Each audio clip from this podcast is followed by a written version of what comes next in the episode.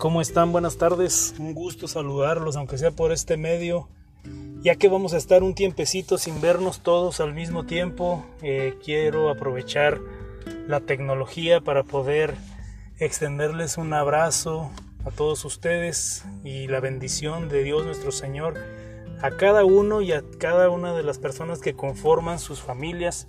Sepan que los tenemos en oración para que todo esto pase pronto y que nuevamente dejemos atrás rencillas y todos los malos entendidos que hemos tenido a lo largo de la vida y a, y a, lo largo de estas últimas semanas, que ahora es una manera que tal vez Dios nos está llamando a tener en cuenta lo que realmente importa, que es la convivencia, el amor filial y familiar que debemos tener cada uno de nosotros unos hacia otros, ese amor al prójimo que, que tanto nos, nos, llama nuestro Señor Jesucristo a tener y que esta enfermedad ha venido a abrirnos los ojos a muchos de que en realidad hemos estado alejados de lo que su palabra nos indica. Y pues hoy verdad me, me, me sorprendí un tanto verdad de que me di cuenta que Starbucks está ofreciendo terapia gratis a, a todos sus empleados y con, y con justa razón, ¿verdad? Eh, todos nos ha afectado directamente, no indirectamente, directamente todo lo que está ocurriendo a nivel global. No es algo que está ocurriendo nada más en El Paso, como hace unos meses cuando hubo el tiroteo en Walmart, que nos afectó a nosotros como, como comunidad y que otras ciudades han atestiguado ese tipo de tragedias, pues no, ahora es algo global, algo mundial con este coronavirus, ¿verdad? Y pues la última cifra que vi anoche fue de que ya habían pasado más de 5 mil, creo, o más ya de casi 8 mil personas identificadas en Estados Unidos con, que, con la infección del coronavirus. Entonces, eh, el gobierno va a a llevar a cabo o va a inyectar un estímulo económico para pues ayudar a que la economía no se no se no, no pues sí o sea no se atrase que lleguemos a y que la crisis del, coronavirus no no afecte tanto pero de que va a afectar va a afectar verdad entonces eh, incluso la agencia de aviación federal ha estado ya pues mandando personas a sus casas, en, aeropuertos, por, por, a causa de estas infecciones. ¿verdad? La gente joven está batallando un poquito eh, con esta situación, ya que el distanciarse socialmente, como lo están mandando las, las autoridades en el mundo, ¿verdad? No, no, es muy fácil para ellos, ya que eh, piensan que tendrán nada más síntomas no tan fuertes si una, una, vez que sean si son infectados. Y mantenerse aislados de sus amigos de sus conocidos eh, les está resultando a algunos muy complicado. Pero bueno pues eh, lo que ahora sí podemos llamar las benditas redes sociales verdad se ha podido me, mediante esas uh, plataformas poder comunicarse unos con otros, ya sea vía textos, vía videochats, etcétera. ¿verdad? Pero eso es exactamente lo que tenemos que hacer, aislarnos un poquito, ¿verdad? Este, mantenernos a distancia, ¿verdad? Porque un estudio nuevo sugiere que, que por cada caso nuevo de coronavirus, otros 5 o 10 casos son detectados. Y casi el, aunque casi el 80% de estos casos no son tan, tan graves. Esa es, esa es la esperanza, esa es la, la ventaja, ¿verdad?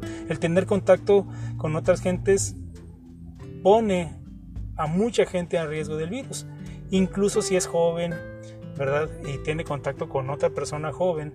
La segunda persona puede tener contacto con un papá o mamá, con abuelitos o con alguien que tiene una condición comórbida, ¿verdad? Como alta presión, diabetes, eh, una insuficiencia pulmonar, ¿verdad? Enfisema, etcétera.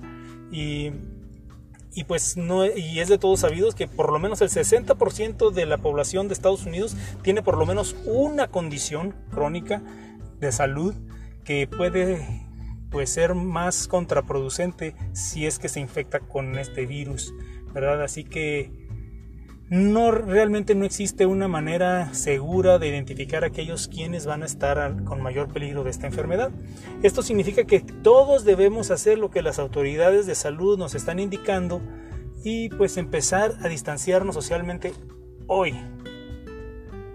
Hoy, evitar estar yendo al cine, estar yendo a restaurantes, estar yendo a bares, ¿verdad? Los que tenemos que trabajar, pues tenemos que trabajar pero nada más eh, entre esas personas y aún así dentro del trabajo si podemos usar algún tipo de barrera que prevenga que las, los aerosoles y las gotitas que, que pues expulsamos al hablar, eh, ¿verdad? Y estén presentes. Una mascarilla, aunque no es muy eficaz y no es una N95, eh, que pueda atrapar el 95% de los aerosoles y partículas que, que expulsamos al comunicarnos verbalmente, pues no, no va a ser muy, muy eficaz, pero si tenemos una barrera, una, una pantalla de plástico que, nos permita hablar y, no, y no regar esas partículas por lo menos a metro y medio o seis pies de distancia, que es cuando empiezan ya a caer por medio de la fuerza de gravedad esas partículas al suelo, pues eh, tratar de evitar, ¿no? Tratar de evitar ese contacto, si es posible, y lo, o lo más posible, ¿verdad? Este, sería más fácil por supuesto, si, supiéramos cuándo va a terminar esta crisis. ¿Verdad? Por ejemplo, cuando alguien tiene una cirugía, ¿verdad? Muy dolorosa, una cirugía de espalda, una cirugía de corazón abierto, eh, el dolor de, esa cirugía es más fácil sobrellevarlo una vez que el cirujano te dice, pues eh, va, a va a llegar un día en que ya no vas a tener ese dolor en algunas semanas va a ir menguando y vas a poder sobrellevar esa carga, ese, tremendo dolor que hasta para respirar es, es agobiante, ¿verdad? Y, y te debilitaría más si no supieras que vas a tener alivio de ese dolor. Así es donde nos encontramos hoy con el COVID-19. Una de las preguntas que mucha gente nos hacemos es, ¿cuándo va a terminar todo esto? El doctor Fauci, el doctor Anthony Fauci, que es el, dirigente del, Instituto Nacional de, Enfermedades Infecciosas y Alergias, le, preguntaron este domingo pasado que cuándo regresará la vida a su estado normal.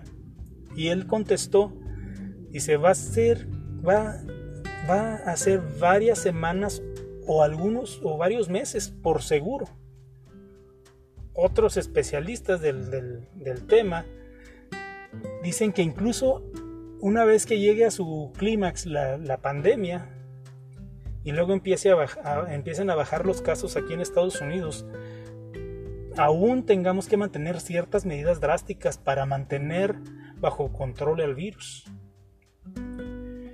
Anoche me, puse a escuchar algunos himnos y, uno de mis himnos favoritos es el mi himno es el himno de, Martín Lutero llamado Castillo Fuerte, que está basado en el Salmo 46. Que, ¿Qué es lo que.? Y aquí nos, nos, nos contesta o nos da esa esperanza, ese salmo sobre la situación que estamos hoy viviendo. ¿Qué es, ¿Qué es lo que conocemos o qué es lo que sabemos ¿O qué hacemos ya ahora? Vamos a considerar, o considero más bien tres cosas, tres cosas que son basadas en el Salmo 46. El salmista dice, Dios es nuestro amparo y fortaleza, nuestro pronto auxilio en todos los problemas. Ese amparo es un lugar a donde vamos nosotros cuando queremos escapar, para estar seguros, para estar cobijados. Pero debemos ir allá. Si pensamos que podemos encarar esta tormenta sin ayuda alguna, ese amparo no nos puede ayudar. No está ahí. Dios sigue ahí, sí, pero debemos ir a Dios. Entonces, vamos hacia Dios cada vez que nos sobrevenga el temor. La palabra en hebreo para amparo eh, es, eh, se traduce literalmente como, que, se es majase, esa palabra es majase, y, y significa un lugar al cual corremos. No caminamos, más bien un lugar al cual huimos, no caminando. Cuando estamos huyendo de algo, vamos corriendo, no caminando. Cuando vamos huyendo hacia algo o hacia alguien, vamos huyendo hacia alguien es con la mayor prisa posible. Entonces, huyamos, corramos hacia la ayuda de nuestro Padre, su poder, su amor, su gracia. Busquemos y confiemos en la fuerza que Él nos ofrece. Número 2. El salmista continúa diciendo, por eso no tenemos ningún temor, aunque la tierra se estremezca y los montes se hundan en el fondo del mar. Solamente podemos rechazar nuestros temores o desechar nuestros temores una vez que nos hemos dirigido hacia Dios. No podemos prevenir el sentimiento de temor, de, miedo, pero sí podemos rechazar el rendirnos ante ese miedo, ante ese temor, ante ese pavor que nos hace sentir esta situación que nos rodea. Podemos llamarle, llamarle y, y específicamente dirigirle ese miedo inmediatamente a Dios en oración. Le podemos decir, Señor, tengo miedo por mi trabajo, por mi salud, por mi familia. Y le podemos pedir para que nos dé el valor de confiar nuestros temores, nuestras inquietudes a Él. Número 3. El Salmo dice lo siguiente, y lo dice citando a Dios, que nos dice, alto, reconozcan que yo soy Dios, las naciones me exaltan, la tierra me enaltece. Un día de estos esto va a terminar. Todo va a terminar. Un día habrá una nueva tierra y un nuevo cielo.